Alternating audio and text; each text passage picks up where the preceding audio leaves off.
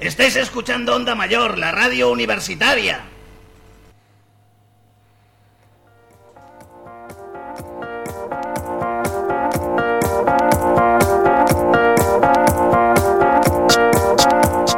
En Onda Mayor.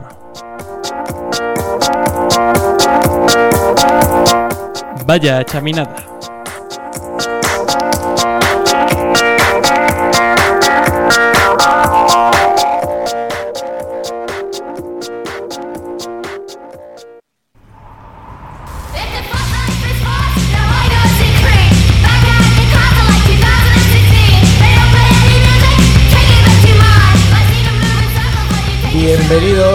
A esta segunda temporada de Vaya Chaminada.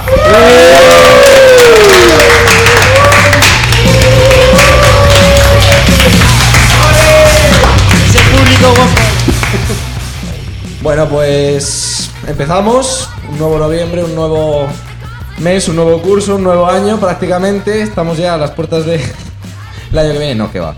No, queda todavía mes y pico y quedan bastantes fiestas todavía que librar. Pero aquí estamos con una nueva temporada de Vaya Chaminada, con una temporada en la que hay relevos, como el que tenemos en cabina, como tenemos en las secciones, y eh, voces nuevas, nuevas ilusiones, nuevas ganas por llevar a cabo este proyecto.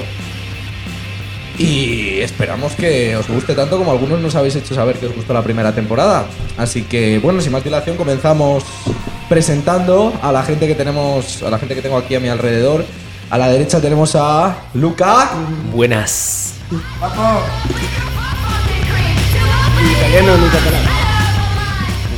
Un poco más allá está Álvaro. Buenas tardes, chavales.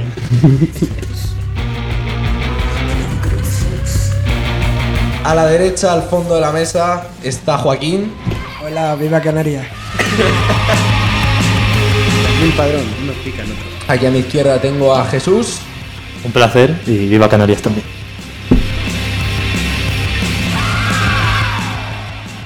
Un poco más allá está Laura. Hola chicos. Viva Extremadura. Un poco más allá de Laura está Samu. Todavía estamos. Y completando la mesa está el grande Fidel. Muy buena. De Murcia. De Murcia. Directo de Y al relevo, desde los mandos, desde la cabina, relevando, haciendo, tomando el relevo del gran ángel, tenemos a Mario. Hola, hola, muy buenas.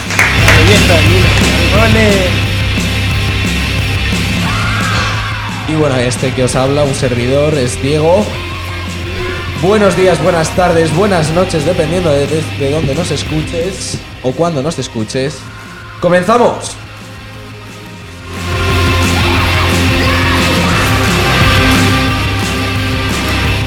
Y comenzamos, como no, con la primera sección, uno de los grandes estrenos, uno de, una de las secciones que más, que más expectativas tiene puestas, sobre las que mayores expectativas tenemos puestas este año, es la sección de Joaquín. ¿En qué compromiso me veo? Me veo un compromiso muy fuerte. Eh, no, tampoco, tampoco tan grande. Tampoco tan grande, que lo vas a hacer bien, coño. Bueno, pues voy- vengo aquí un poquito a improvisar, pero bueno, lo que salga, ¿vale? Eh, Perfecto. Bueno, ¿tu sección cómo se llama? Ah, se llama Historia de la puta tele. Lo tuve que leer. Historias de la puta tele. Con Joaquín Padrón.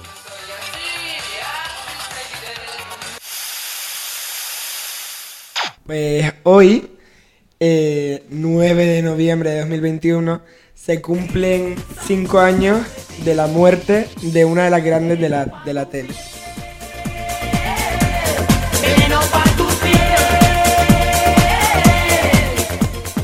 Pues eso, eh, Cristina La Veneno, La Veneno, eh, conocida mundial, como diría ella. Y nada, hoy vamos a contar un poquito su historia para quien no la conozca y revivirla y homenajearla en Vaya Chaminada.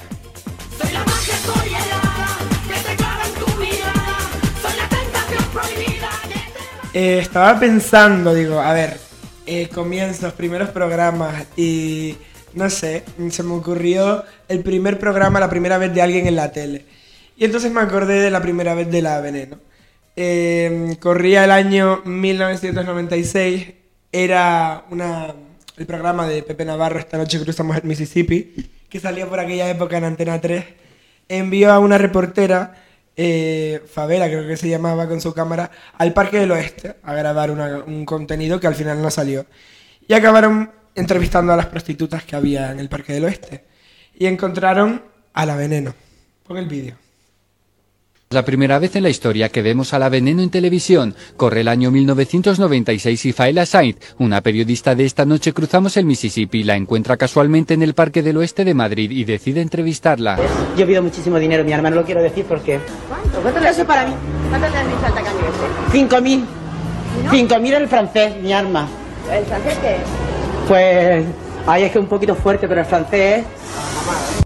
Pues un francés mi arma. Tú no sabes lo que es un francés. Ni un griego. Este, pues mira, el francés, tú imagínate que esto es un chupación, ¿no? Entonces, ¿qué pica? Entonces le tienes que poner el póntelo, póntelo, como se llame, para que no te pueda escupir. para que se quede dentro. ¿Que eso por dónde me lo meto? Por el Así de claro, que te lo digo. Me llama la veneno porque cuando yo llegué aquí a Madrid por primera vez, como yo soy de Adra, de un pueblo de Almería, le canté la canción Dame veneno que quiero morir. me gustan mucho los lujos, los, los modelitos. Todas las noches uno diferente. Sí, toda la noche uno diferente, yo nunca repito. Explosiva total. ¿De qué vas? ¿De sultana? No, voy de India. No sé si voy de India o no sé de lo que voy, mi alma. Estilo mora, árabe, una cosa por el estilo. Abajo tengo el tiburón. ¿Tú sabes escuchar la canción esta? El tiburón, el tiburón. A mí siempre me llaman sirenita. Lo que más me llama últimamente es de los dibujos animados. Pocahontas o, Mo- o Mocajonta.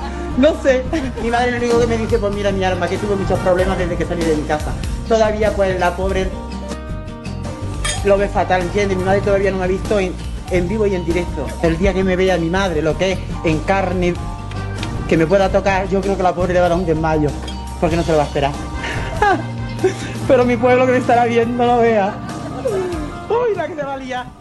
Y la que se lió, porque madre mía, dio 20 años de historia de la televisión que fueron mm, apoteósicos como ella, como ella era.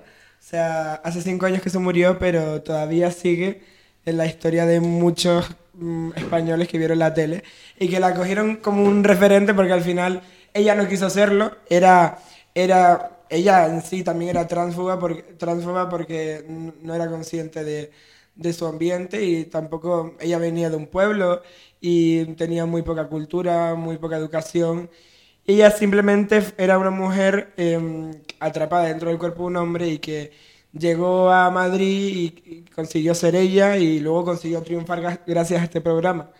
Em, a partir de esa entrevista se hizo famosa en España, em, salía cada semana en el programa de Pepe Navarro y era un programa mm, que hace poco hice un trabajo para clase hablando de eso.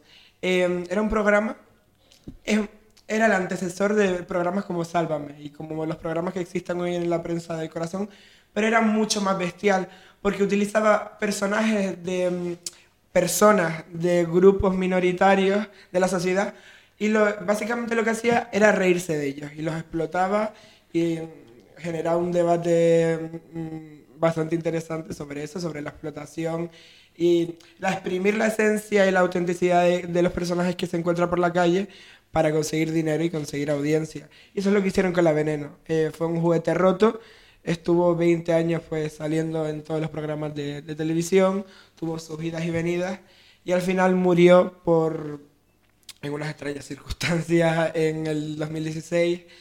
Una, tuvo una vida bastante dura, fue rechazada por su familia, eh, en el amor lo pasó muy mal porque siempre se juntó con hombres que la trataron horrible y bueno, pues al final como que murió olvidada. Pero gracias a los Javis, en el, 2010 en el 2020 se creó una serie, Veneno, que es una serie que habla sobre, sobre su vida.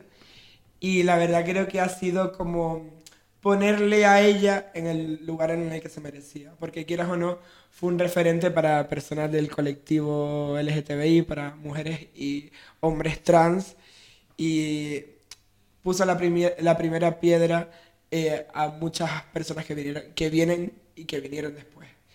Y vamos a ver un- una escena que relata mucho lo que, lo que es el mundo de la tele y lo que ella sufrió. Es una escena de, de la, de la serie, interpreta a Daniela Santiago su personaje en su etapa joven, y vamos a verlo y lo, com- y lo comentamos. Niño, tú no eres de los limones. Pues sí, me llamo Juan Antonio y como a veces canto, pues Juan Antonio canta. Pues yo me llamo Cristina, pero como pico, me dicen la veneno. Encantado. ¿Fuma? Pon más para mí.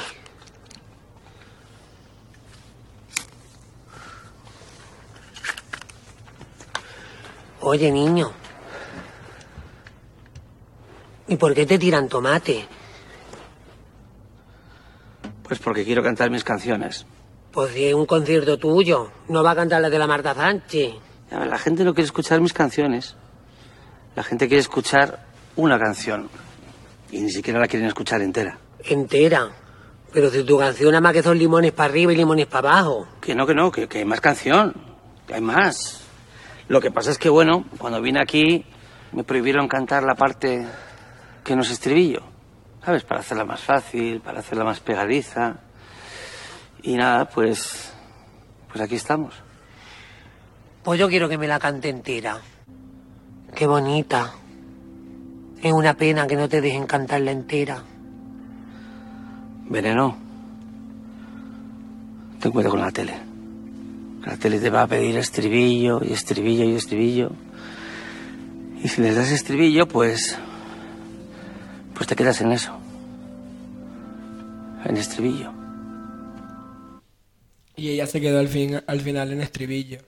Eh, este personaje eh, existió realmente, Juan Antonio Canta, que era un personaje que llevaba eh, Pepe Navarro a menudo a su programa, y le hacía cantar el estribillo de su canción que era todo el rato, un limón, medio limón, un limón, medio limón. Y mm, al final como que su canción, todo el mundo le conocía por eso y no dejaban que cantase nada más. Al final el hombre acabó suicidándose por, porque eso, porque por la frustración y por, tuvo éxito, pero al final el éxito no, no le sirvió de nada porque acabó, acabó en la miseria. Y fue un poco también el reflejo de lo que luego le pasó a la Veneno, que fue tan explotado y tan, y tan caricaturizado que al final quedó, quedó en nada, pero gracias a los Javi, pues con esta serie se pudo hacer algo. Y se las recomiendo para quien no la haya visto, están a 3 Player Premium, Veneno, son 8 capítulos, súper bien, divertida, lágrimas, un poco de drama, pero bueno, la vida hay que darle un poquito de drama. Ha sido un poco dramática mi, mi sección de esta semana, pero... ¿Cuánto dura cada capítulo? Eh, cua- va variando entre, 40, entre 30 y 50 minutos, pero se hace la- Sí, pero ni te enteras, ni te enteras. Ni te enteras. Te pasa rápido. Y nada, y, y nada, pues que viva la veneno y. Que viva- que viva la veneno. Y con todo La su serie- coño. la serie se llama La Veneno. Veneno. Veneno. Y me gustaría hacer un. ¡Vivo! Ahora que sí va a acabar mi sección. Muy bien. ya está. Gracias. Bueno, pues ahora continuamos. Lo siguiente que tenemos en, en la parrilla para hoy. En la sección. Es otra nueva sección. Pare- Poco, poco hemos reciclado del año pasado para este. Es la nueva sección de, de- que contamos con cuatro colaboradores, con cuatro integrantes de- del programa que hacen, o sea, se curran todas las semanas, se curran cada dos semanas una sección solo para vosotros, que es historia absurda.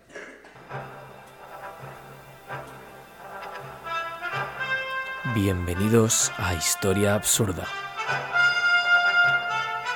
En Vaya Chaminada.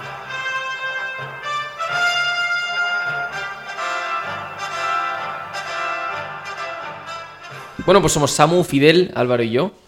Y básicamente en esta sección hablaremos un poco de historia absurda, ¿verdad? Pues cada semana vamos trayendo pues, historias que nos parezcan graciosas, curiosas, totalmente absurdas, surrealistas.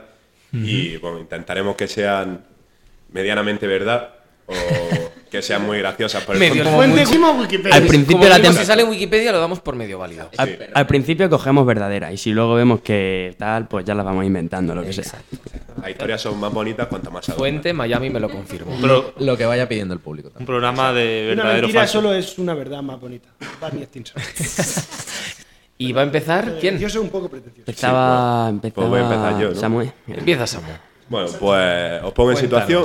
Eh, mi historia va de cómo se creó la Fanta de Coca-Cola. Entonces, eh, hay que mm, situarse en 1940, eh, la Alemania nazi. Fidel, aquí. fuera del programa.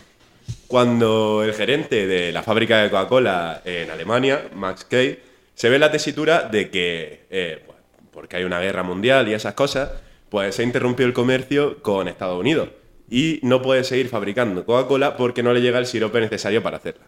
Entonces, el tío, que era un echapalante, dijo, hay que sacar algo, lo que sea. Y eh, decidió hacer un nuevo sabor, eh, básicamente a partir de basura. Eh, empezó utilizando fibras de manzana recicladas que se utilizaban para hacer piruletas y creó una bebida que no se parece mucho a la Fanta de ahora, era más eh, amarillenta y no sabía para nada igual, pero que triunfó en Alemania. Y pues, eh, según iba avanzando la guerra y la situación, el tío echaba al caldero mágico todo lo que pillaba por ahí. O sea, llegó a utilizar suero de queso, básicamente todo lo que se podía encontrar. Bueno, todo lo que había en momentos de guerra. Exacto. Y a los alemanes les flipó.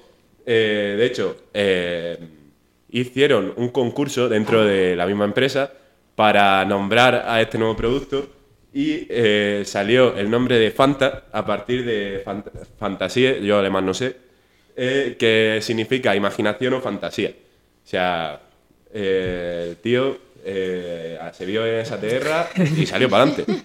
Y ahora, Un tío con Exacto. Era un jero trinchera, ¿no? Exacto. Y ahora mismo eh, el sabor de Fanta de naranja es el más popular de todos. Y el más vendido.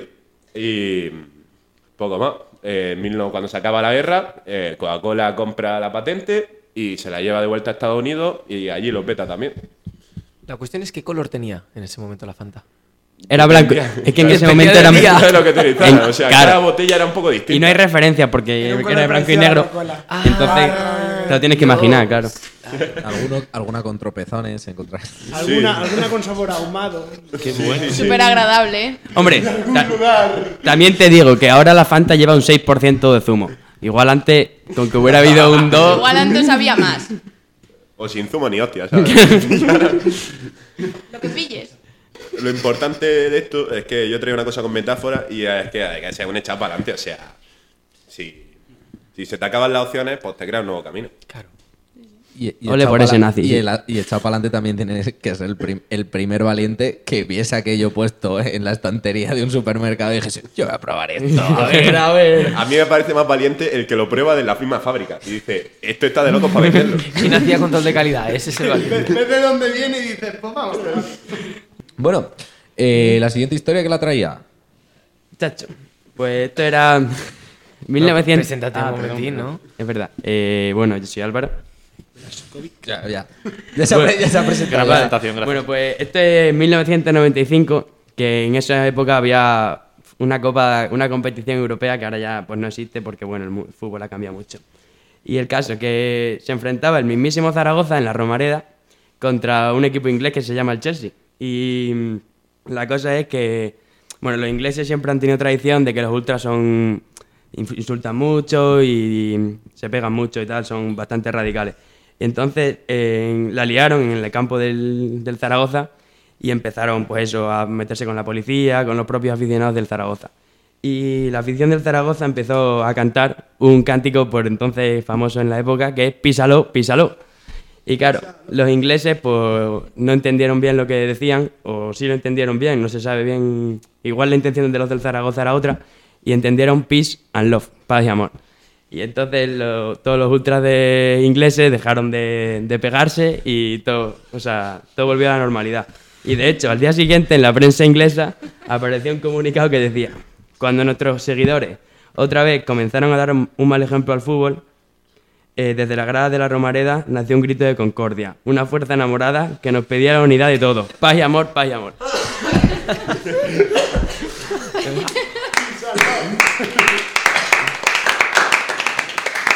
Ole tú. Esto se tendría que dar en todos los colegios. Sí, sí. Historia nacional de la buena. ¿Esto qué año era? Eh, 1995. Ah, tampoco hace tanto, No, ¿eh? no, no, no. En Tampoco el hace 95 tanto. jugaba el Zaragoza contra el Chelsea. Sí, sí, sí, sí. Que el Zaragoza es un equipo histórico de España, tú. Ya ¿Dónde tenemos en estrategia segunda? contra los ultras del Alcalá. No lo sé. Ah, bueno. ¿No lo habéis pensado? Zaragoza. ¿No tienen un león en el Sí, tiene un león. sí, tiene un león. en Son los maños, no sé. No sé si se le suele decir mucho más, la verdad. Bueno, y el siguiente que venía con, la, con su historia era Fidel. Yo, yo soy Fidel, sí. Y yo venía a hablar, yo me voy a ir un poco más atrás en el tiempo. Yo de hecho me voy a 1546. Ole tú. Siglo XVI. O sea, hace Antes, antes de ayer. 50 añitos que se ha descubierto Cuando dure el América. chame. Nace eh, un- una persona muy importante, y yo vengo a hablar un poco de ciencia, en, en la física, que es Tycho Brahe. Tycho Brahe, según la bibliografía, que, la biografía suya que me he leído, eh, el tío decía, literalmente a los seis años, le secuestró su tío y se lo llevó a intentar educarlo para que él fuera eh, político y siguiera el rey y toda esa movida por la época era danés, Tycho Brahe. Pero Tycho Brahe dice, no, a mí lo que me gusta es mirar a las estrellas. Por sus huevos se vuelve astrónomo y se mete ahí a la universidad y tal, a estudiar cosas de astronomía. Y bueno, así como... o sea, yo vengo a hablar de él porque el tío es un pedazo de golfo. O sea, es la descripción de un golfo. Sea, con, con 20 años así en la universidad, un tío le dice, se burla de él porque Tycho Brahe habría predicho que se iba a morir eh, Solimán, cuando Solimán, que era el emperador turco, ya había muerto. Entonces el otro empieza a reírse de él le dice, sí, pues te reto a una reyerta callejera a muerte, un duelo que se dice que gana, pero le cortan la nariz y el tío Tycho Brahe con su par de huevos le corta la nariz, se pone una prótesis de oro y plata y va por la vida vacilando con una nariz de oro y plata. Pero es que la, la- cosa de. La, el batiburrillo de, de golferías que tiene este tío no acaba, porque encima eh, le cae muy bien al rey. El rey le compra una isla y le da una isla. Y en la isla el tío se pone su observatorio para mirar las estrellas todos los días, tal, y monta un montón de fiestas en su isla. Además, uno de los centros de atención de, su- fiesta era Jep. Bueno, se escribe J-E-P-P, supongo que se pronuncia Jep. Que era un enano, un acondroplásico, que Tycho Brahe asumía que tenía poderes para ver el futuro. Y entonces lo sacaba por ahí por la fiesta. Y decía, acondroplásico, haz tus cosas, tal. Y, pero claro, como, eran de distinta casta, Jep tenía que. no podía comer en la misma mesa en las fiestas que, Tycho Brahe, que era un noble. Entonces lo ponía a comer debajo suya, debajo de la mesa. O sea, debajo de él, perdón. Y entonces lo ponía debajo de la mesa, el pobre Jep ahí comiendo con las manos, el acondroplásico con poderes, pero es que no acaba ahí. O sea, el hijo de puta tenía. En, en- cuando la gente iba de fiesta a su castillo, eh, la gente decía, se escuchan ruidos raros. Y se habló de que había una bestia en el castillo. La bestia resultaba ser Rix, R-I-X. ¿Que ¿Quién era Rix? Rix era un alce que tenía de mascota el Tycho Brahe y que para calmar la sed del alce le daba cerveza. Claro, ¿qué pasaba? Que el alce iba borracho por el castillo todos los días cuando había fiesta. Esto, es real, ¿eh? O sea, al menos hay tres páginas en internet que dicen que es real. no me estoy inventando nada. Y es que la historia del alce, eh, o sea, cuando al principio lo esconde, pero luego cuando ve que a la gente le mola ver un alce borracho, porque la verdad es que dejando fuera es derechos de los animales. es impresionante, o Sí, sea. está bien.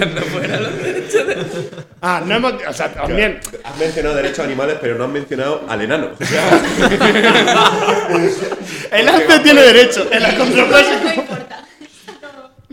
Bueno, pues eh, al, bueno, al final el, el alce se, se muere borracho cayéndose por una escalera en una de las fiestas. Es lo que se relata. Qué, qué mala pata. Pobre alce. Qué mala pata. Y, y- y bueno, en realidad Tycho Brahe, toda su aportación a la ciencia fue que miró mucho tiempo las estrellas, porque lo único que él da son datos. De hecho, el que viene y coge los datos y hace cosas importantes es Kepler, que es Johannes Kepler, que es un También te que- digo que no sé cómo podía, rollo, no sé cómo podía dedicarle tiempo a mirar las estrellas cuando te pasas toda la puta vida de fiesta emborrachando a un alce y, y escuchando a un, a un acontroplásico predecirte el futuro. O sea, también te digo, hay otra manera de estudiar física o cualquier carrera de ciencia que no sea así. Que Claro, no sea así por la vida. ya. si no te resacas, ¿cuándo te vas a poner a mirar las estrellas claro. tanto tiempo? O sea, Tycho Brahe sabía dónde se metía cuando, cuando se compró la isla.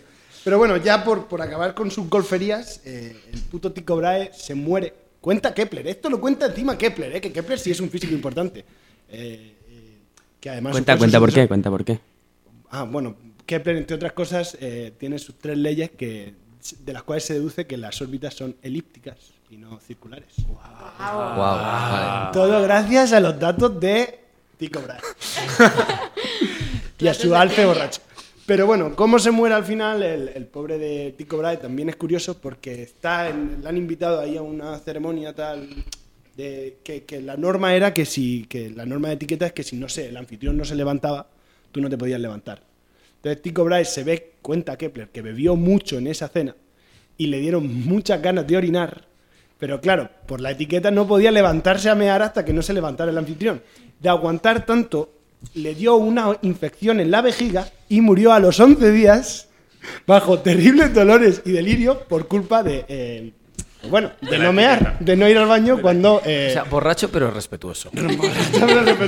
Muerte por etiqueta. Claro, siempre respetando la etiqueta. Antes muerto que maleducado. Hombre, un tío que, que- que tenía un enano y por la etiqueta no le. O sea, el enano vidente y no le dejaba comer con él, era un hombre que respetaba, respetaba las maneras de su época.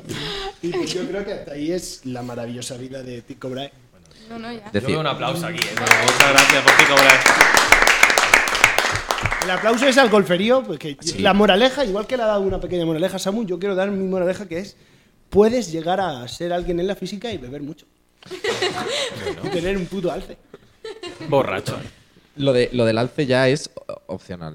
Bueno, lo del alce y el acontroplásico, eso ya es opcional. Bueno, pero eso es tu opinión, lo mismo ser- es necesario para lo mismo, física. lo mismo también. Neil deGrasse Tyson llega, llega al- a su patrocinador y le dice: Te vas a reír, pero para ver bien las estrellas necesito, necesito un alce y un barril de cerveza. Sí, sí. A ver qué le dice la universidad de. Poco se habla la de litros de Steinburg que se bebería el alce. ¿eh? Eso no Y el, está pagado. ¿eh? y el enano, ¿cómo coño llegó a la isla tú?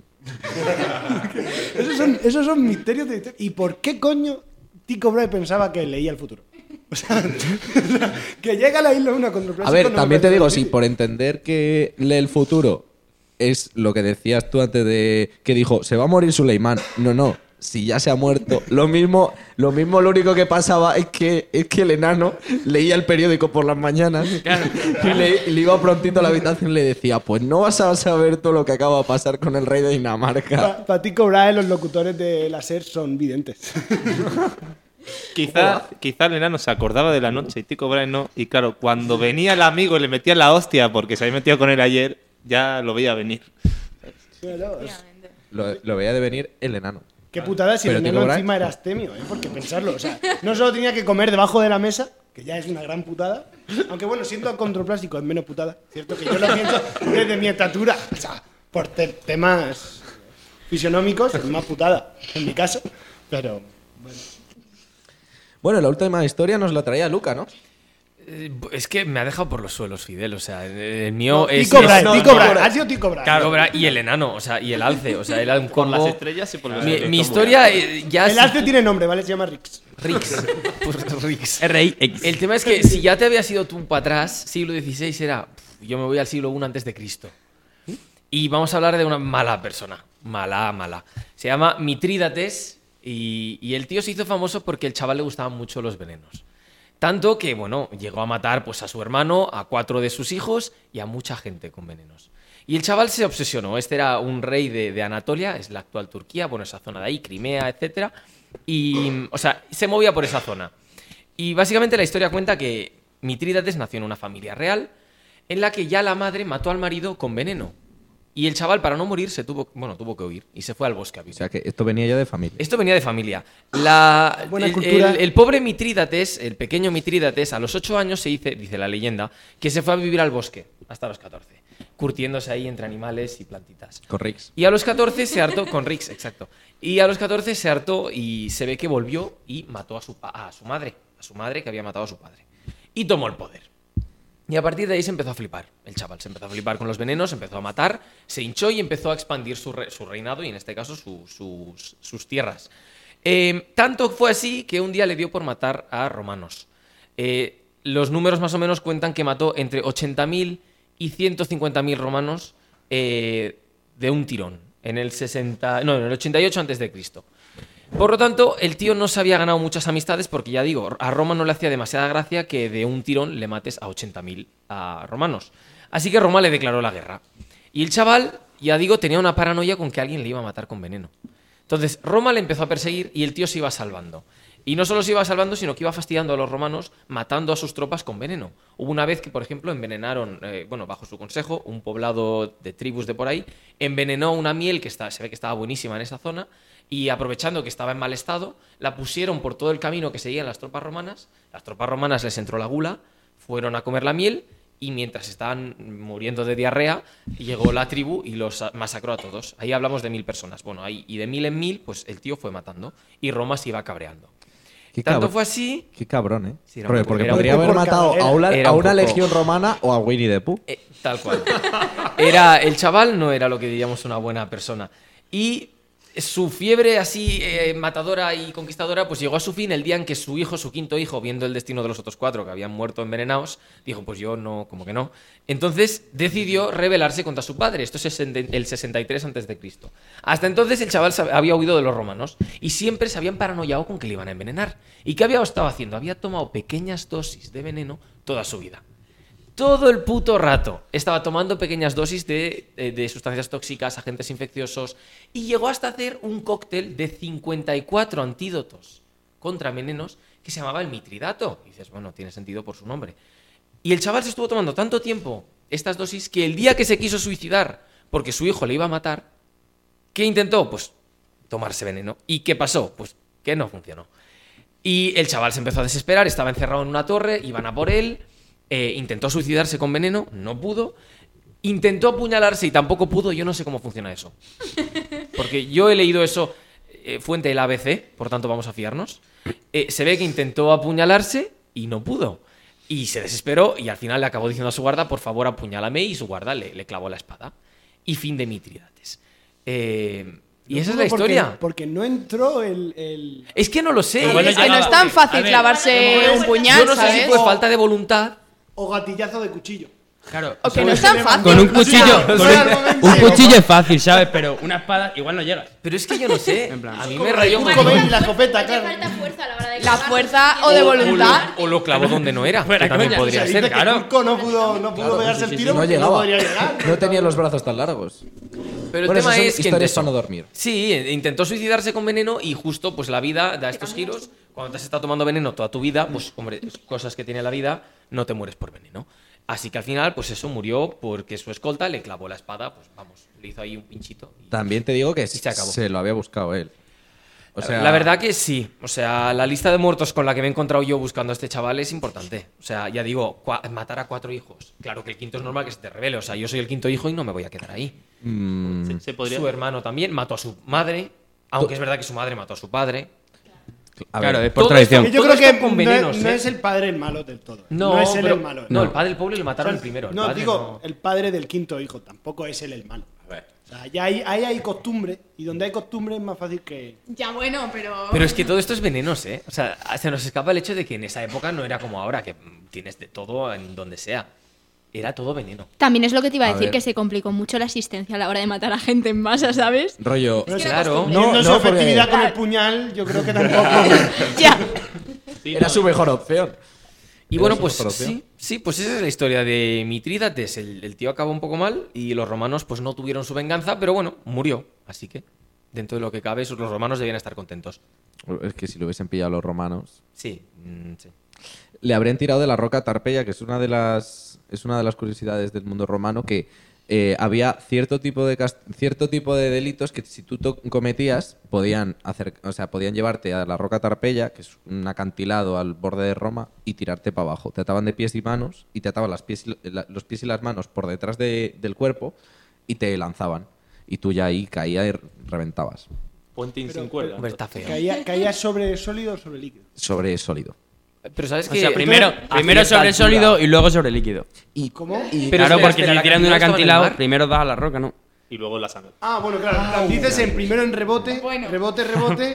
Y, sí, Pero- y hablando de y, pero tirar a ¿para qué ta- gente... ¿Para qué te ataban? Es que no entiendo. El Hombre. cuerda para qué? Por- Eh, por porque si caes bien, imagínate el que caes bien. lo que Sí, tiene. imagínate que caes. Si tienes- tienen que asegurarte. Es que vivo. si tienes la piel un poco suelta, te puedes hacer un traje.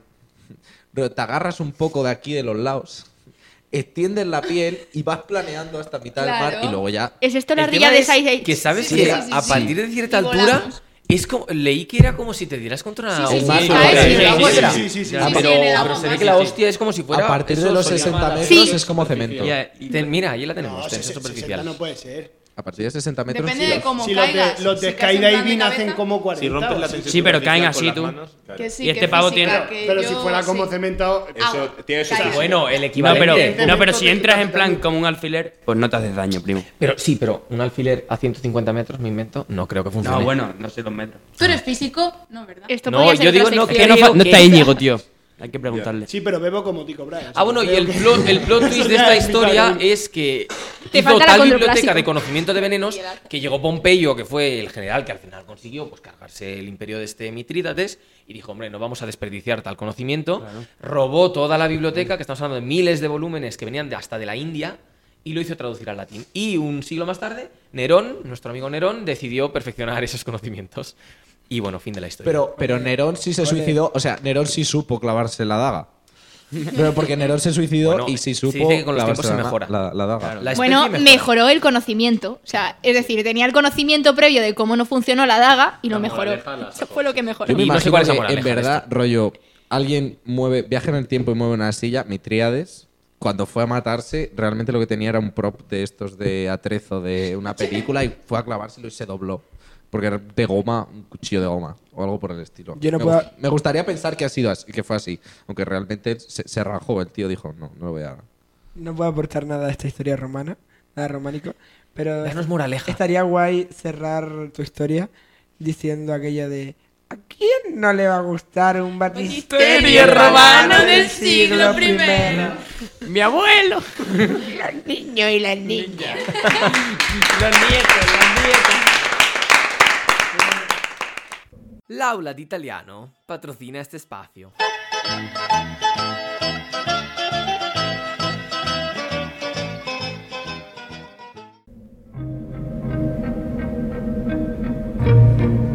El monologuito. En Vaya Examinada.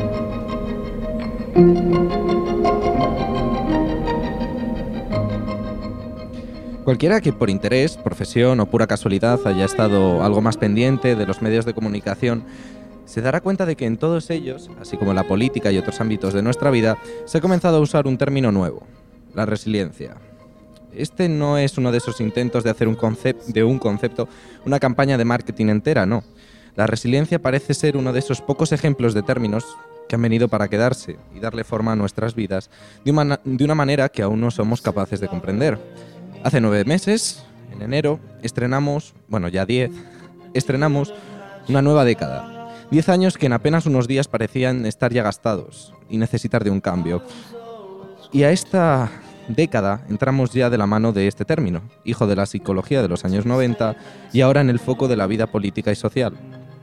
En España todas las miradas se posaron sobre él tras la publicación del Plan de Recuperación, Transformación y Resiliencia, una carta de presentación que el país decía proponer tras el golpe de la pandemia y por mandato de Europa. Desde entonces, tertulianos, políticos y opiniólogos han echado mano de la palabra para defender sus argumentos con mayor y menor acierto. Sin embargo, algo que ocurre en estos espacios de debate, que siempre tienen el objetivo, número, primero, de informar y segundo, de mostrar lo listo o lista que uno es, tienen un problema endémico. El que todos lo entendamos todo se da por sentado. Y no sé vosotros, pero yo he escuchado a poca gente explicar en profundidad lo que resiliencia significa. Y no, no me refiero a su significado, sino lo que supone para nosotros. La capacidad que tiene una persona para superar circunstancias traumáticas como la muerte de un ser querido, un accidente, etc. Así se define. Pero ¿qué queda para nosotros, para nuestro día a día, en esa definición? Siendo sinceros, lo que tanta gente que nos habla de ser resilientes nos quiere decir es aprende a decir adiós. Adiós a tu modo de vida, a tus comodidades, a la gente que se llevó la pandemia y al edén económico, por llamarlo de alguna forma, en el que creías vivir. Vienen tiempos difíciles. Eso quieren decirnos. Pero a la cara no, porque ni siquiera ellos quieren creérselo. Y ante esta tesitura tenemos dos opciones. O enfadarnos, porque todo lo que conocíamos queda ahora en el pasado y debemos aprender a vivir de otra forma, o aceptar lo que representa, asimilarlo y utilizarlo como un escudo para los tiempos difíciles que están por venir. De poco servirá lamentarnos, por lo que la resiliencia no puede ser ahora mismo otra cosa que un compañero que nos guíe por este futuro incierto que estamos por comenzar a explorar, una herramienta para la década que acabamos de estrenar. En Vaya Chaminada. Lo que queda por decir. Buenas, soy Jesús. Ahora empezamos con la sección Lo que queda por decir. Eh, pues en esta sección nos vamos a dedicar a sacar un tema y, y a debatirlo y a sacarle todas las migas que podamos ver de él. Eh, pues no había pensado ninguno en específico, pero de aquí, de camino aquí en el metro, se me han ocurrido tres posibilidades que, que me han parecido mejor que nada.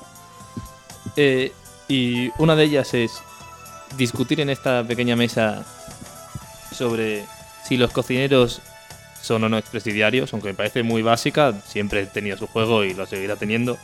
Una que me parece un poco más interesante es hablar sobre los directores. ¿Cuál sería tu compañero de borracheras?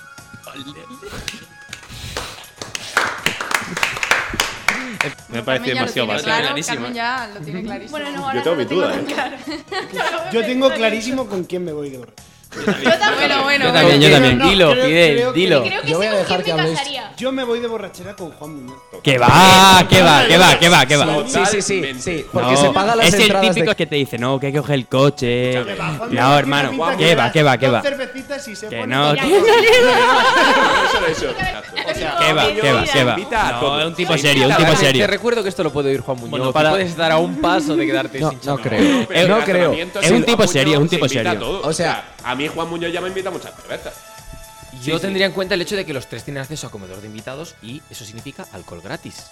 Por Yo, lo que hay que decir quién lo va a utilizar más y cuánto alcohol me va a dar. Yo lo único que quiero decir aquí es que vuestra discusión es vuestra y vais a debatirlo vosotros. Yo lo único que quiero decir aquí es que si llegan el lunes, si llegan mañana, bueno, sí, el lunes, cuando se publique este programa, Cristina, Sergio o Juan, y me dicen, oye, tenemos que hablar de lo del programa el otro día, yo ya voy a estar feliz porque ya va a haber alguien que ha escuchado el programa. O sea, o sea, vosotros pa'lante. De hecho, Yo- esa es la manera de saber si le interesamos a los directores o no. Soltamos Ya Claro. vais viendo cómo lo. Yo creo que todavía no Pero le hemos faltado ni Bueno, vamos, no, vamos no, a hacer ronda, Fidel. Claro. Sí, sí, o sea, yo- Dinos y con reflexión, por Claro. favor. Sí, sí, sí. Dinos Una- lo que- una- una ronda si, de- queréis, si queréis explicar por qué, l- explica, o sea, por Una qué pequeña ronda a todo opináis mundo. tanto, lo decís, sí, sí. y luego lo Te veo muy debatimos. convencido y yo tan convencido no estoy. Vale, yo eh, voy de, de juerga con Juan Muñoz. Se desabrocha el botón de la camisa y se pone golfito. Lleva por debajo, lleva por debajo una medallita de Se pone torero, sí. Y además, seguro que tiene anécdotas graciosas Juan Muñoz de, de, de cosas y farra. Puedo interrumpir. ¿Sabes cuántos años lleva de director Juan en el colegio? 30, creo. Vale, vale. No, bueno, que creo que. Digo que tengas la referencia esa. Sí, sí, o sea, la de farra que no habrá visto ese hombre. La de bronca que habrá tenido que echar de. Chavales, habéis pasado de, de, de jaleo. Pero, pero. Mario nos dice, nos cierran el programa desde. Nos cierran- Desde nos- cabina. Bueno, Mario. Bueno, eh, lo cerramos por lo alto. Un poco golfo, no he dicho Ha durado esta segunda temporada un ¿Tienes año o una, una- una semana, pues. Bueno, Pues ya está. Pensamiento por una religioso semana. puede ser una oportunidad para comprobar. Bueno, Y ojo con Pachi. Hacemos, hacemos spam de eh, habla de pensamiento religioso. por favor, Samu, procede. Pues yo tengo una opinión muy parecida a la de Fidel, pero mis motivos son un poco distintos. Por ejemplo, a Juan me iría de farra con él clarísimo. O sea, eso no cre- creo que no debería haber ningún tipo de duda. Y... Está escuchando esto, Juan, compramos tres entradas para Fabric, Samu y yo. eh, Sí, sí, sí. Cuando quieras, o sea. Me uno. De una. Bueno, y eh, tiene rumores por ahí. Yo creo que daría una conversación muy interesante. Lo quieres por el marujeo. Eh, la- eh, Laura. Sí, antes de que no solo nos chapen el programa, sino todos nosotros ya chapen. Claro, o sea. Bueno, pero que puede. ¡No! que se puede hablar, ¿no? Claro, ese es el tema. Claro, o sea. Joder. De, de uno en uno, Bueno, chicos. vamos, vamos con Laura, que está No, muy callada y queremos A ver, ver, tu no voy a ser reflexión. tan intensa como esta gente, ¿eh? Bueno, tú. Claro, tú. Bien, cuéntanos. no. cortito, lo Bueno, bueno, uno bueno, quiera. Madre mía. Tú cuéntanos. Yo no lo tengo tan claro como lo tienen estos dos, la verdad. Yo veo que tienen ya hechos planes y todo. O sea, Sí, hay que decir de que estaba muy que no es premeditado. la O primera sea, vez que se nos plantea. eh, A mí, al menos, no es la primera vez que se plantea esta pregunta. no, ya veo, ya lo habéis pensado antes, la verdad. es la primera vez que lo, que lo he pensado con gente cerca. ¿Qué será tan mal esto? La primera vez que lo compartes, ¿no? O sea, No, yo por te puedo decir que de borracha no me parecería mal. Yo coincido en eso con Fidel, la verdad.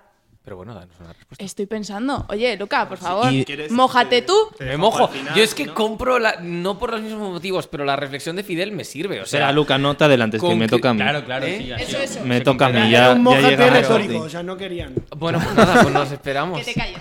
Eh, yo, yo, la verdad que, que también, también me voy de fiesta con Juan Muñoz. Eh, mejor. O sea, no, Que va, es que que va, no, que no encuentro duda de eso. Nadie desde ha luego, presentado pruebas. porque, porque Ju- Juan Muñoz realmente eso le veo, o sea, yo por un lado no me no veo a Sergio emborrachándose, no veo a Sergio no acordándose de lo que ha pasado el día anterior en ningún tipo de caso. ¿eh? No, lo siento, pero no, no lo veo. Simplemente es como tiro yo. Sin embargo, a Juan sí. Juan le, le veo muy arriba en una fiesta electrónica. Eh, A ver, Luca. eh, No, yo, yo he dicho que el debate este es vuestro. Ah, ah, claro. Diego. Sueltas la piedra y escondes la mano, ¿no? él no Muy se bonito. moja, él no se Muy moja. bonito. Bueno, el que ha soltado la piedra ha sido Jesús, ¿eh? Ah, vale. la cosa como No, son. no, pero espera, no, yo no no, lo la he has sol- hablado. yo no la he soltado, yo la he puesto en la mano de la gente. Pero todo esto en el metro, Jesús. ¿Qué estabas pensando tú en el metro para sacar esta pregunta? Sí, sí, Claro, claro. no tenía ¿Qué has ni- comido, Jesús, hoy? Cuéntanoslo. ¿A, a quién? Brunch. Ah, vale. Pero, pero, Diego, al menos di tu respuesta con quién te irías de si fiesta. quieres no des ¿Con, explicaciones. con quién me iría de fiesta? Yo creo. Yo creo que con Cristina porque le aguanta más el cuerpo. Que más joven. Eh, hay que tener en cuenta que Cristina es colegial. Cristina ha es cantado colegial. muchas fiestas. Eh, Luca. Eh, pues eh, la lógica esa de... mm, La, la tuya también me ha convencido. Yo no lo sé. Juan de fiesta lo veo más fiestero que Cristina. Tienen ahí una... Y también te digo, estando tanto como está al teléfono, que siempre está hablando por teléfono, no me extrañaría que fuera RPP de alguna disco de Madrid, ¿eh?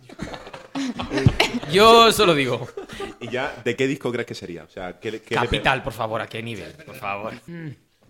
Álvaro, da. da? Sí, y tú mojate bien, sí. Sí, sí, Sí, tiene sí. calor, ¿eh? Completa, completa. Ya le vienen los O calores. sea, iría con Cristina de fiesta porque, plan, yo creo que tiene, o sea, yo creo que tiene una semilla de buena fiesta esa Relata, mujer. relata. No, No, no, no, explica, explica. que me hay que explicar una fiesta. plan, Pero, pero tú, mejor que Juan.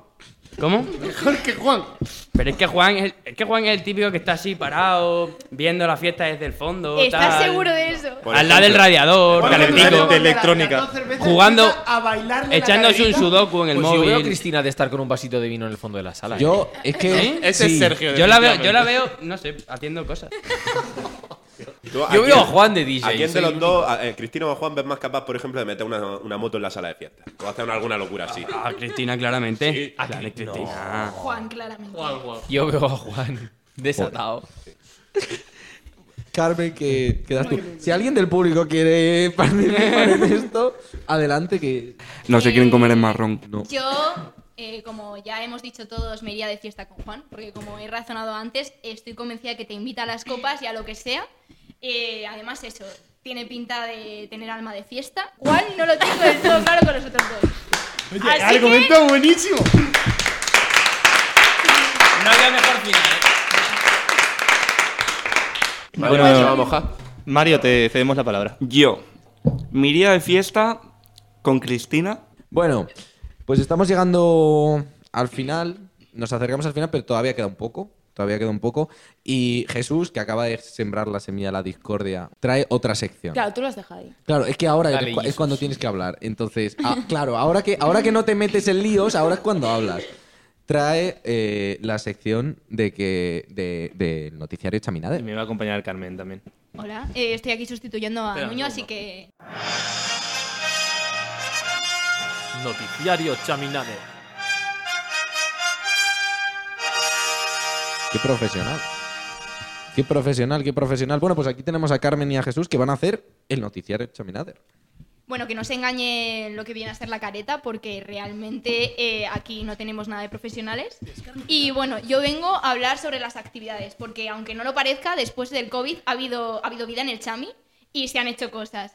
Entonces, eh, destacar sobre todo las salidas de literatura, eh, especialmente la salida a Voltaire, que, bueno, obra de Juan Mayorga, que además vamos a tener un meet and greet con el equipo técnico, lo cual puede estar bastante interesante. Eh, hablar también acerca de la donación de médula, más de 70 personas que han donado, lo cual eh, demuestra un poco el espíritu colegial. Muy bien, Chami. Hablar del cabaret, que circo, pues oye, no tendrán subvención, pero a veces se montan cosas chulas. No tan chulas como Tuch, eh, recomendación. Hay opiniones. Y bueno, hablar también de la salida de, mont- de montaña, porque también hacemos deporte en el Chami, las tote bags de arte, el aula de arte hace cosas de vez en cuando, y, eh, como no, eh, mm, destacar finalmente el vampiro, que ahora mismo estamos eh, viviendo el juego a tope y a ver quién gana, quién muere y qué ocurre. Y radio. Por supuesto, radio se sobreentiende si estás oyendo esto. Que esto está vivo, aunque nadie lo espere, la verdad. Bueno, eh, hay que también hay que destacar que tenemos una nueva mesa colegial. Tres mujeres lideran la mesa colegial y, y hay que hay que ser consciente de ello. Matriarcado. Luego, sí, como decía Nuño, mi compañero que no está aquí hoy, matriarcado. Eh, también tenemos que comentar los deportes porque han vuelto los terceros tiempos y ya se han vuelto a ver la fiesta. Eh, ha habido un debut de, balon- de balonmano, donde, un partido donde han empatado después de un 17 que iban perdiendo. Balonmano femenino. Rugby, que bueno, como siempre, eh, eh, arrasa y estuvo y lo que más arrasó realmente fue celebrando el partido, seis horas que duraron, me han dicho. Tenemos un partido de, de, básquet masculino donde Pablo pues, nos, nos dio una frase de verdadero conocimiento. Le cito textualmente. Estamos literalmente seis maricas drogados contra 14 ciervos salvajes. Con ganas de comer hierba. Es una de las mejores. Perdieron el partido, pero ganaron la afición rival. Desde luego. Eh, victoria de vóley femenino y también victoria del Chami contra unos carlistas que entraron en el colegio mayor. Eh, en cuanto. perdón. Dale, dale, comenta. Eh, luego Písalo. también. Písalo, písalo. Eh, y nada, eh, acabar hablando de las fiestas del Chaminade. eh, después de la fiesta de circo y la fiesta de Halloween que marcaron tendencia, hemos conseguido restaurar el aula de fiestas. Este viernes eh, se ha liado en el aula de fiesta y se han liado en el aula de fiestas. Eh, y nada. Algunos no se acuerdan. ¿Cómo? Algunos no se Algunos no se acuerdan. Tendremos fiesta en Novato el 27 de noviembre y el 17 de diciembre Si Dios quiere y no nos echan antes del colegio. El 17 de diciembre habrá Navidad. Espera, pero. Y Fiesta Chami de Rock, Navidad. chaval, el 10 de diciembre, ¿no? Sí, ole, sí. ole, ole, ole, Chami Navi Rock. Rock, Navi Rock. Pues Navi la Rock. careta de Navidad si quieres. Bueno, Chami Roneo. pues. Pues queda alguna noticia más, algo por decir. Yo creo que hoy hemos dicho.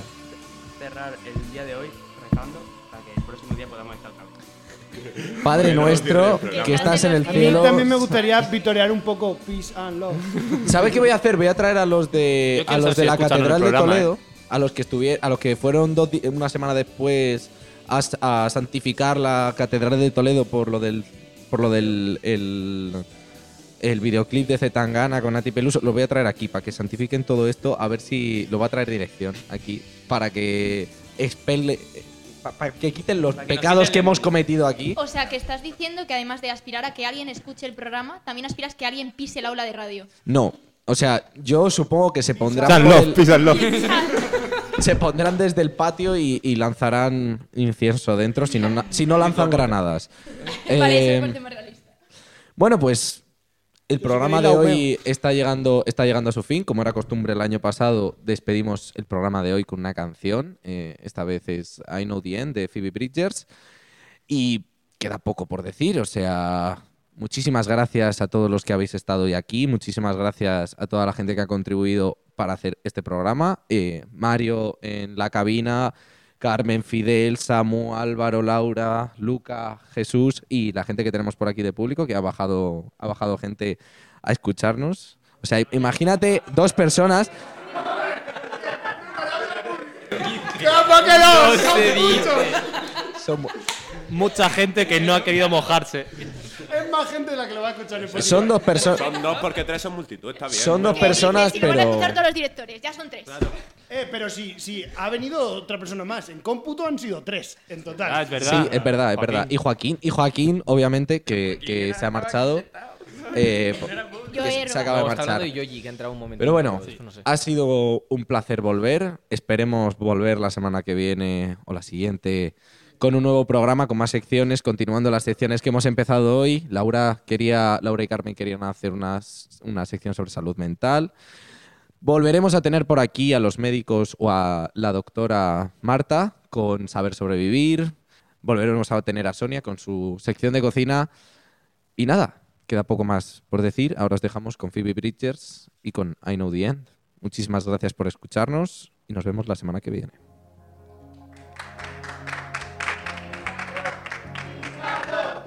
Somewhere can't place it. Man, I hate this part of Texas. Close my eyes, fantasize. Three clicks and I'm home. When I get back, I'll lay around. Then I'll get up and lay back down. Romanticize a quiet life. There's no place like my room. But you had to go.